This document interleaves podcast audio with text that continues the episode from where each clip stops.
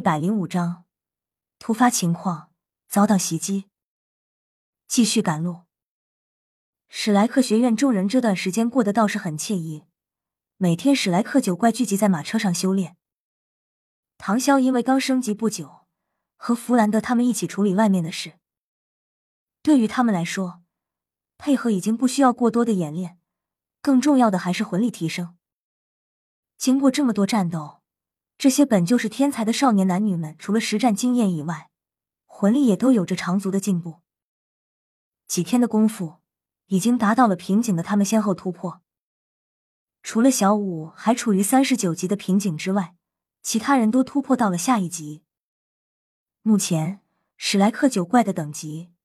分别是九霄王者唐潇五十四级，邪眸白虎戴沐白四十八级级，大香肠叔叔奥斯卡四十二级，千手修罗唐三四十四级，邪火凤凰马红俊四十二级，神机妙算云梦柔四十二级，柔骨媚兔小五四十二级，七宝琉璃宁荣荣四十二级，幽冥灵猫朱竹清四十二级。只看等级，或许并不会给人太多的惊讶。但如果结合他们现在的年纪，却足以震撼任何魂世界的强者。年纪最小的云梦柔才刚刚十四岁，最大的戴沐白也不过才十七岁，而唐潇和唐三也快十五岁了。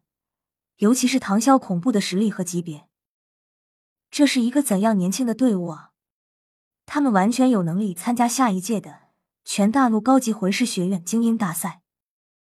五年之后。他们又会达到怎样变态的程度呢？这连大师玉小刚都无法判断，因为这些孩子都是擅长创造奇迹的人。一路上走得很平静，十天的时间很快就过去了。前往武魂城的路途也已经过去了一半。五百名皇家骑士团这样的护卫队伍，足以堪比皇亲国戚。所到之处，任何城市无不以最佳形式进行接待。路上更是没有遇到任何麻烦。戴老大，你老是看那些骑士干嘛？难道你也想成为一名骑士？马红俊嘀嘀咕咕的问道。戴沐白道：“我们战魂师本来就是最好的战士，这有什么好羡慕的？我只是观察观察他们而已。皇家骑士团不愧是天斗帝国的王牌，不但军容齐整，而且纪律性极好。”一点也没有骄矜之气，这太难得了。骑士虽然只是最低等的贵族，但出身皇家骑士团，他们在天斗帝国的地位是相当不凡的。这一路上能严于律己，完全是平时训练的成果。马红俊道：“行了，你怎么说的，跟自己是个军事家似的？我可不想听这些。还有十天才到啊，戴老大，我们在队伍里转转怎么样？”虽然参赛的女魂师数量不多，但大部分却都是极品，尤其是天水学院那些，更是极品中第极品。别告诉我你没兴趣！戴沐白狠狠的瞪了马红俊一眼，闭上你的乌鸦嘴！老子是正经人，从来不干这种事。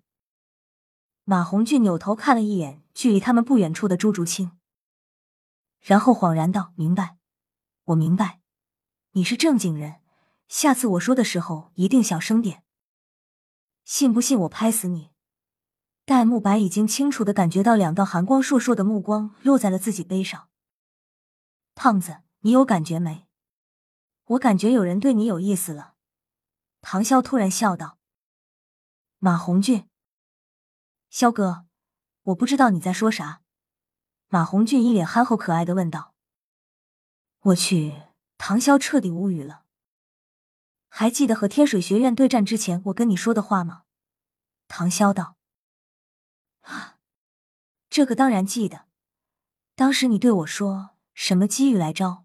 哦，是机会。”马红俊歪着脑袋想了想，我说：“你特么是猪啊！”唐潇上去就是一巴掌。马红俊这下彻底被打懵逼了，戴沐白也被吓了一大跳。什么情况？史莱克其他人倒是没看见。我说你这几天难道都没发现人家天水学院那边在盯着你吗？唐啸无奈的说了出来：“哦，好像是。难道那天在比赛场上，小爷的勇猛之火征服了他们？”马红俊很是自恋的说道。戴沐白，唐潇，是的，你的确征服了他，但不是他们。马红俊，戴沐白，什么意思？萧哥，马红俊问道。自己观察。唐潇说完，然后继续打坐，不再理会马红俊。胖子，恭喜恭喜！没想到你这种人都有女孩子喜欢。我看看是天水学院哪个妹子看上了你。戴沐白向天水学院的方向看去，然后发现一道目光正看着他。没错，正是之前那个天水学院队长水冰儿的妹妹水月儿。后者发现戴沐白向他看过来，然后羞涩的低下了头。戴沐白，不是吧？难道他喜欢胖子？可是好像他看的是我。等等，竹青。戴沐白又感觉两道阴冷的目光看向他背后，吓得他连忙闭眼打坐。队伍走了大概几分钟后，突然，各大学院众人都感到了一股阴冷的气息。他们这支队伍走地大都是官道，只有在能够抄近陆地地方才会走一些偏僻小路。而此时正是抄近道的时候，身处于两座不高地山丘之间，从这里穿过去，据说能节省几十里的路程。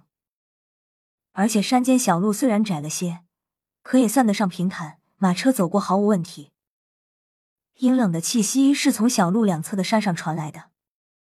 皇家骑士团带队的大队长大喝一声：“所有人警戒，有情况！”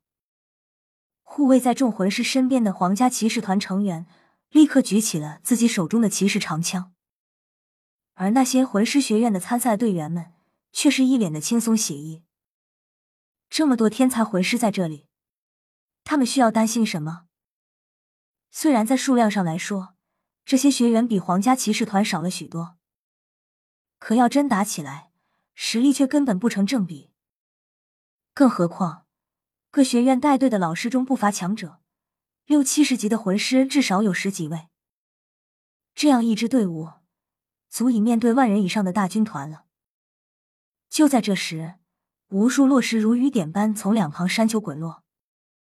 这些落石不但出现的非常突兀，而且也非常整齐，飞快的朝着下方而来。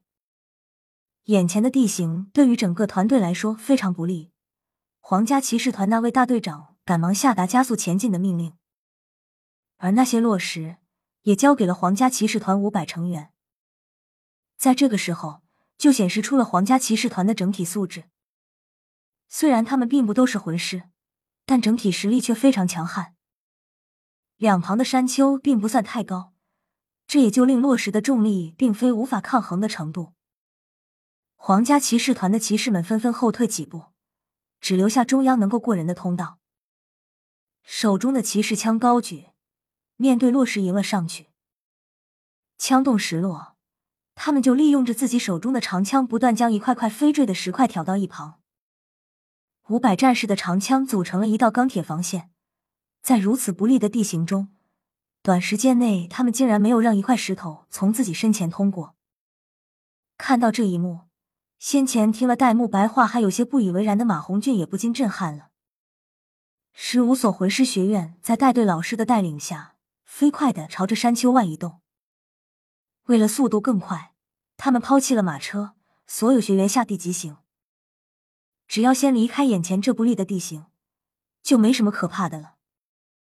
现在每个人都很想知道，这连皇家骑士团都敢袭击的究竟是什么人。这里可是天斗帝国的地盘，难道真的是土匪吗？那他们没长眼睛吗？只有唐潇清楚的知道，这是武魂殿派出来的杀手。本章完。